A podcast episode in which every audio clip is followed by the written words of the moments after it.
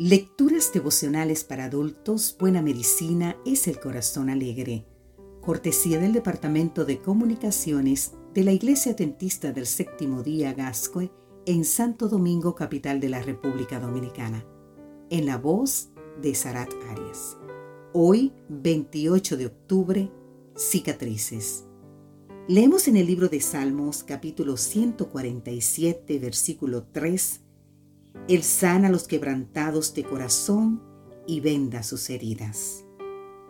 La familia Sonnenberger había salido de vacaciones rumbo a Maine, Estados Unidos, el 15 de septiembre del 1979. Estaban detenidos en una estación de peaje cuando un camión de casi 40 toneladas impactó el vehículo en el que viajaban. En segundos, el automóvil fue envuelto en llamas y cada uno de los integrantes sufrió numerosas heridas. Entre ellos, el más delicado fue el pequeño Joel, de 22 meses de edad, que quedó con un 88% de su cuerpo quemado. A pesar de la gravedad del daño, logró sobrevivir, debiendo ser sometido a más de 40 cirugías. Por su parte, el conductor del camión se dio a la fuga sin importarle lo ocurrido.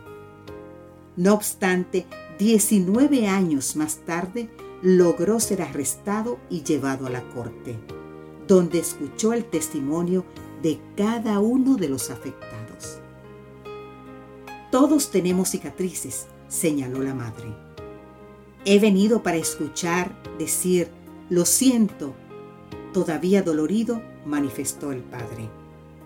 ¿Dónde está la justicia? preguntó Joel, dejando entrever amor y misericordia a través de su rostro desfigurado.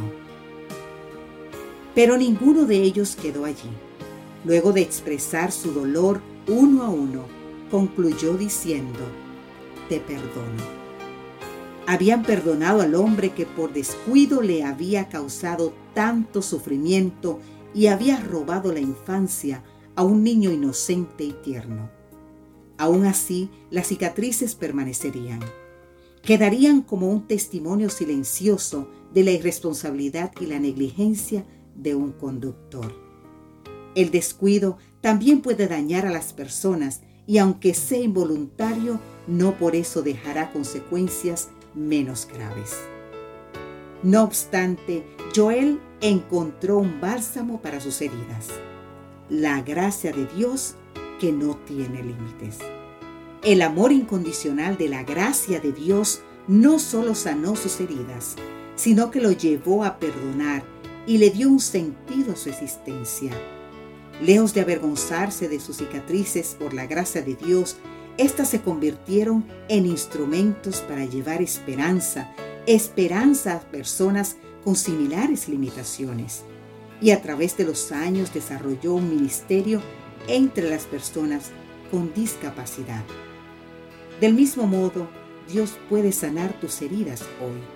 No importa si quedan las cicatrices, porque Dios puede transformarlas en instrumentos de bendición para llevar esperanza a otros que han pasado por similares circunstancias.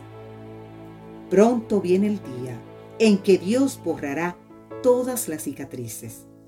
¿Sabes?